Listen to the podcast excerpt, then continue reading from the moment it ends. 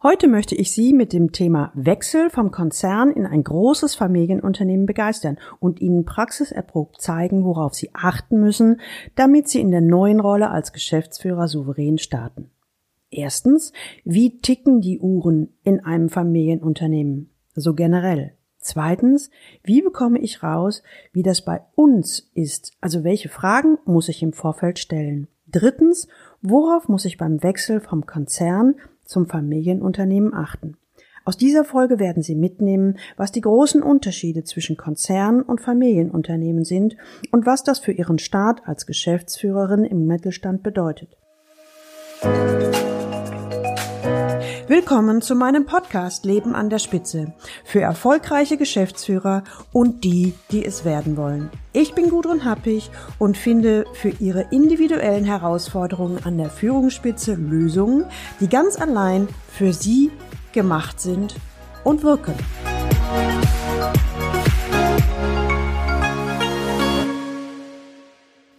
In dieser Episode werden Sie erfahren, wie Sie vom Konzern kommend den Einstieg als Geschäftsführer in ein Familienunternehmen gut vorbereiten. Wie meistere ich den Wechsel vom Konzern in ein großes Familienunternehmen? seufzt Martina W., die neue Geschäftsführerin. Eines Tages erhalte ich eine Mail, die ich Ihnen gern vorlesen möchte. Ich wechsle nach 20 Jahren Konzern an die Spitze eines Familienunternehmens. Ich sehe die neue Position als Chance und zugleich als Herausforderung. Ich bin mir bewusst, dass die Uhren in einem Familienunternehmen anders ticken als in einem Konzern. Es wird viel von mir erwartet. Es kommt darauf an. Auf mich. Ich spüre einen Verantwortungsdruck und will auf keinen Fall versagen. Ich möchte meinen Job gut machen und ich will der neuen Aufgabe auf Dauer unbedingt gewachsen sein. Daher wünsche ich mir von Anfang an professionelle Unterstützung und Begleitung von einem externen Sparringspartner. Die Reibungsverluste in der neuen Rolle sollen möglichst gering sein. Ich bin begeistert von dieser Selbstreflexion und dem unbedingten Willen zum Erfolg. Nach nur einem kurzen Telefonat legen wir mit der Sparringspartnerschaft sofort los. Martina W. ist eine hochgewachsene, schlanke Frau, äußerst attraktiv und, wie sie von sich selbst sagt, ehrgeizig. Sie erläutert. Ich bin eher perfektionistisch drauf. Ich möchte nicht nur einen guten Job, sondern einen sehr guten machen. Im Konzern war ich als Deutschlandchefin fürs Marketing verantwortlich. Ich weiß hier ganz genau, wie die Uhren ticken, was ich tun muss, um zum Erfolg zu kommen. Ich weiß aber auch, Vorstand eines Konzerns ist nichts für mich. Zu viel Politik.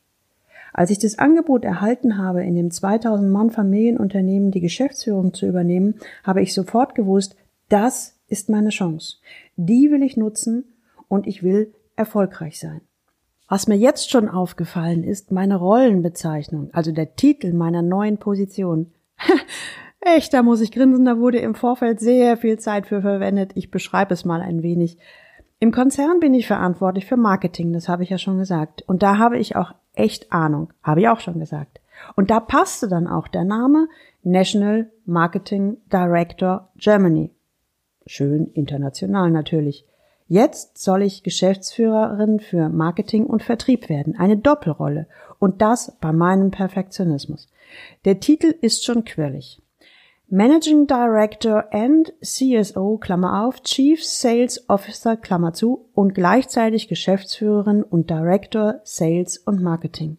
Allein daran merke ich schon, die Welt, in die ich kommen werde, ist anders. Ich habe zur Vorbereitung eine Menge Bücher gelesen, aber ich habe gemerkt, dass mich Managementbücher oder ähnliches leider nicht unterstützen, also nicht so, wie ich es brauche, wie ich es jetzt brauche. Und wenn Sie mich fragen würden, was heute meine Fragen sind, ist es erstens, ich möchte wissen, wie ticken die Uhren in einem Familienunternehmen, also ganz generell. Und zweitens, wie bekomme ich raus, wie das bei uns ist? Uns, da meine ich jetzt also das Unternehmen, in dem ich bald anfangen werde. Und worauf muss ich beim Wechsel vom Konzern zum Familienunternehmen achten? Sie wissen ja vorab, ich mit meinem Perfektionismus will ich immer alles richtig machen. Ich folge den Worten von Martina und überlege, was jetzt der beste nächste Schritt ist. Wir haben noch ein paar Monate, bevor Martina mit dem neuen Job beginnt, und das ist auch gut so. So bleibt uns noch genügend Zeit für die Vorbereitung. Ein kleiner Hinweis am Rande. Sie können sich noch an die Folge 14 Einstieg in die neue Rolle als Geschäftsführer Schrägstrich Prävention und Folge 13 Einstieg in die neue Rolle als Geschäftsführer Schrägstrich reparieren erinnern?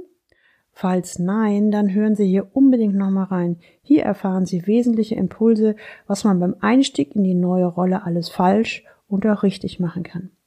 Kommen wir jetzt wieder zurück zu Martina. Hm, ich überlege. Und ich schlage Martina folgende Vorgehensweise vor und schaue, ob sie mit diesem Plan einverstanden ist. Zur Frage, wie ticken Familienunternehmen generell, würde ich Ihnen, Martina, gerne etwas zum Unterschied Konzern und Familienunternehmen erzählen. Ein wenig Theorie-Input und Eintauchen in die eine und in die andere Welt.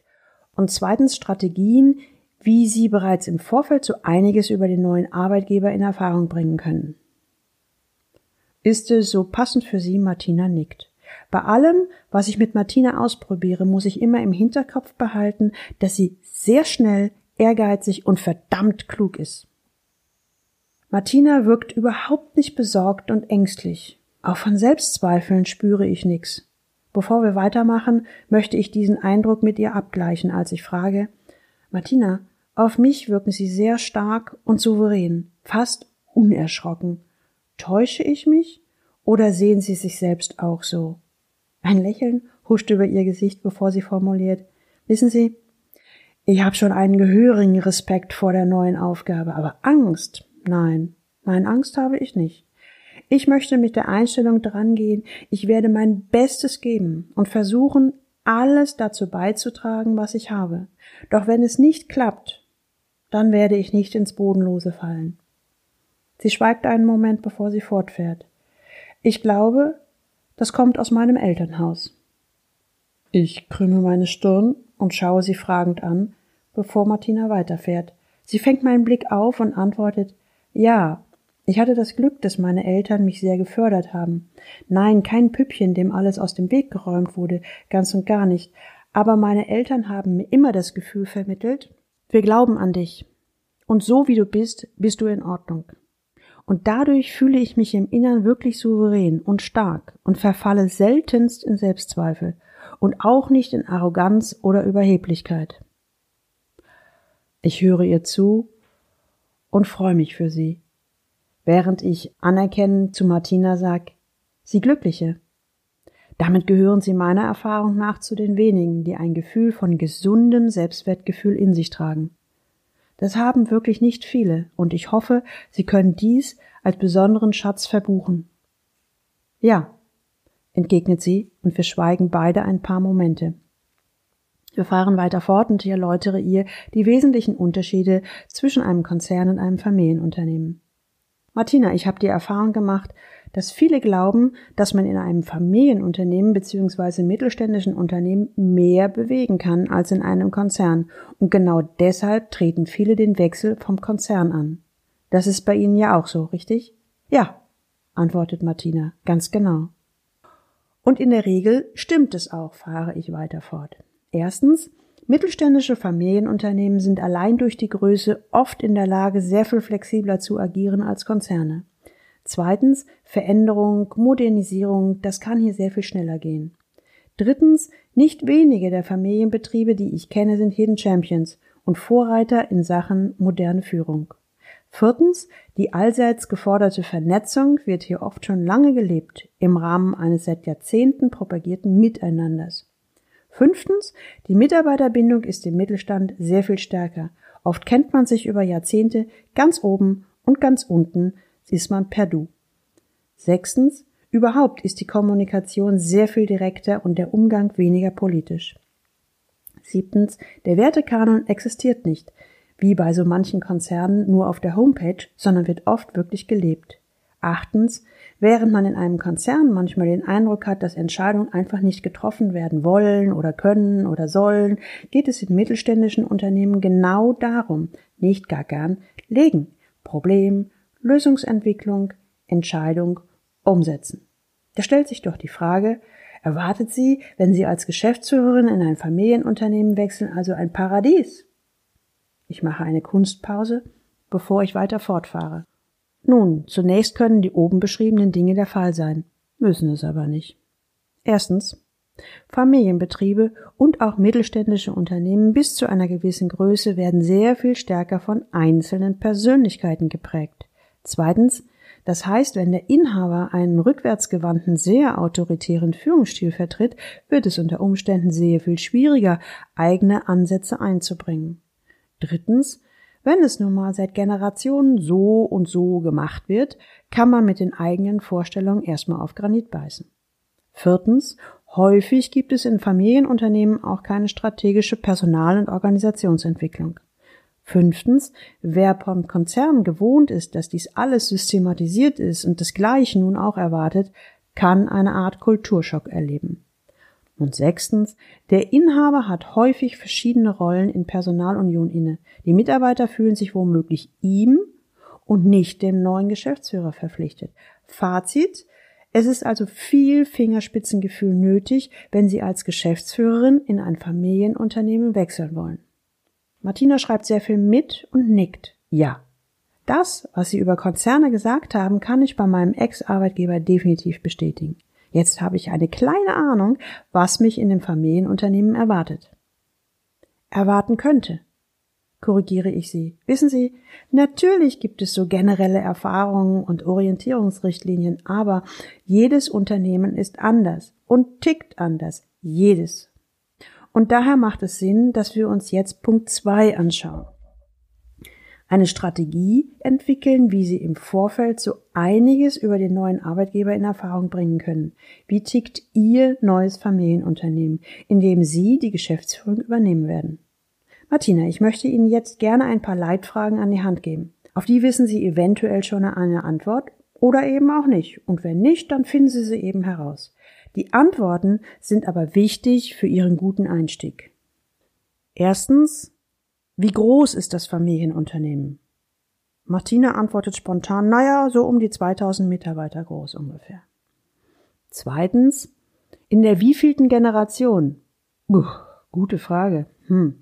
Ich glaube jetzt in der vierten Generation muss ich noch mal genauer nachfragen. Drittens, führt noch jemand aus der Familie das Unternehmen? Oh, Martina überlegt einen Moment. Es ist jetzt gerade ein Nachfolger aus der Familie, so Ende 20 in die Geschäftsführung eingestiegen.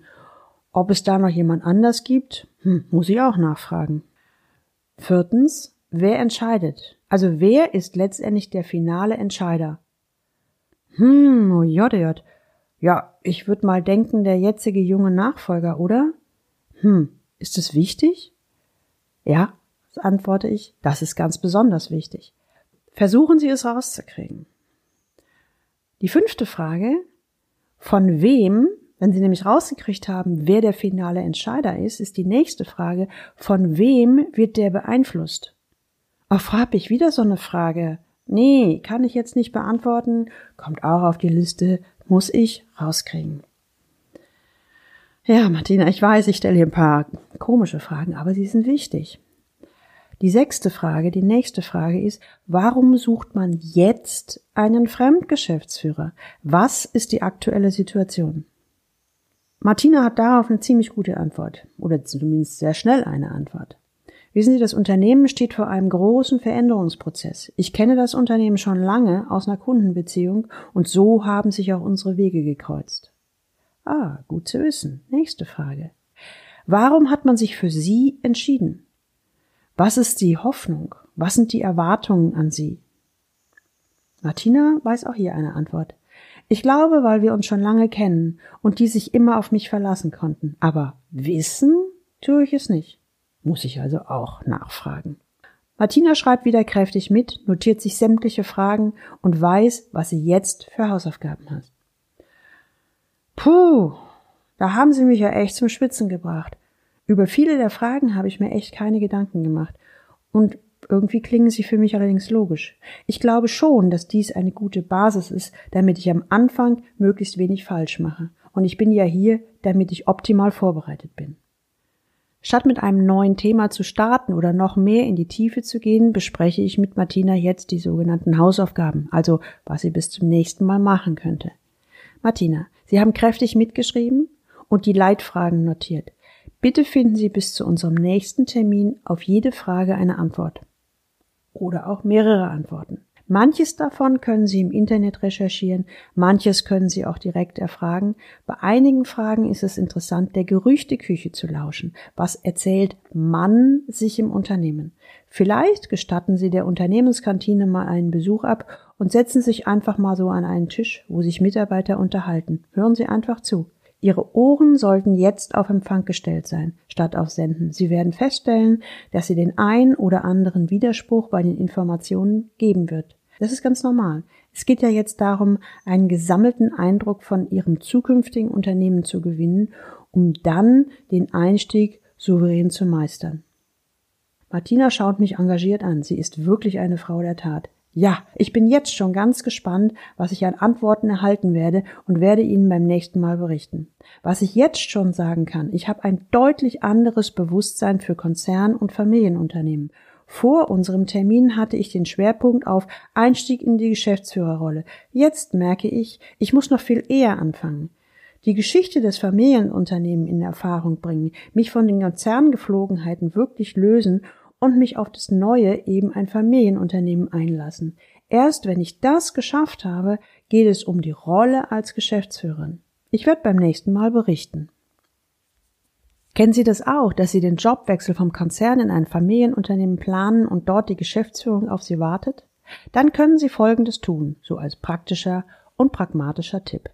Erstens, bevor Sie sich mit der Geschäftsführerrolle und dem Einstieg beschäftigen, machen Sie sich die Unterschiede zwischen Ihrer alten und damit bekannten Welt und der neuen Welt bewusst. Zweitens, welche Geflogenheiten und Spielregeln gibt es im Konzern? Was ist für Sie bereits normal geworden? Drittens, was gibt es für generelle Geflogenheiten im Familienunternehmen bzw. im Mittelstand? Viertens, machen Sie sich bewusst, dass Sie wahrscheinlich in eine komplett neue Welt eintauchen. Fünftens, nutzen Sie die Leitfragen hier im Podcast und bringen Sie die Antworten in Erfahrung, am besten bevor Sie mit dem neuen Job beginnen. Schreiben Sie sich die Antworten auf, sie können später Gold wert sein. Sie werden merken, dass sich Ihnen komplett neue Sichtweisen und Handlungsmöglichkeiten auftun. Sechstens, insbesondere wenn Sie vom Konzern kommen, werden Sie durch die Antworten, die Sie auf die Leitfragen erhalten, den Einstieg in ein Familienunternehmen viel, viel besser vorbereiten. Siebtens und wahrscheinlich erleichtern Ihnen diese Antworten den Einstieg in die Geschäftsführung. Erinnern Sie sich noch an den Anfang, als Martina, die neue Geschäftsführerin, formulierte, wie meistere ich den Wechsel vom Konzern in ein großes Familienunternehmen? Jetzt weiß sie, dass sie beim Gedanken an den Start schon wieder zu schnell war. Sie muss als erstes noch einige Antworten in Erfahrung bringen, bevor sie an den konkreten Einstieg in die Geschäftsführerrolle in ihrem Familienunternehmen denken kann. Wenn Sie interessiert, wie es bei Martina weitergeht, welche Antworten sie auf die Leitfragen gefunden hat und vor allen Dingen, was das für ihre weitere Vorgehensweise bedeutet, dann hören Sie unbedingt wieder rein. Eins sei schon mal verraten. Die Antworten veranlassen Martina jetzt nochmal ganz neu über den Einstieg als Geschäftsführerin nachzudenken. Es droht eine Kehrtwende. Kennen Sie schon Leaders Lab? Ein Programm für eine exklusive Gruppe von erfahrenen Führungskräften. Hier lösen wir schwierige Führungssituationen in einer Gemeinschaft Gleichgesinnter. Sie gewinnen in ihrem Führungsalltag mehr Klarheit, bessere Ergebnisse, mehr Zeit und Spaß. Falls es interessant ist, schreiben Sie mir eine Mail an info at galileo-institut. Die Mailadresse finden Sie natürlich auch noch in den Show Notes. Und denken Sie dran, jetzt fix auf Abonnieren oder Folgen in der Podcast-App klicken, damit Sie keine Folge mehr verpassen und dann hören wir uns wieder in der nächsten Folge. Und jetzt wünsche ich Ihnen viel Freude beim Leben an der Spitze. Ihre Gudrun. Musik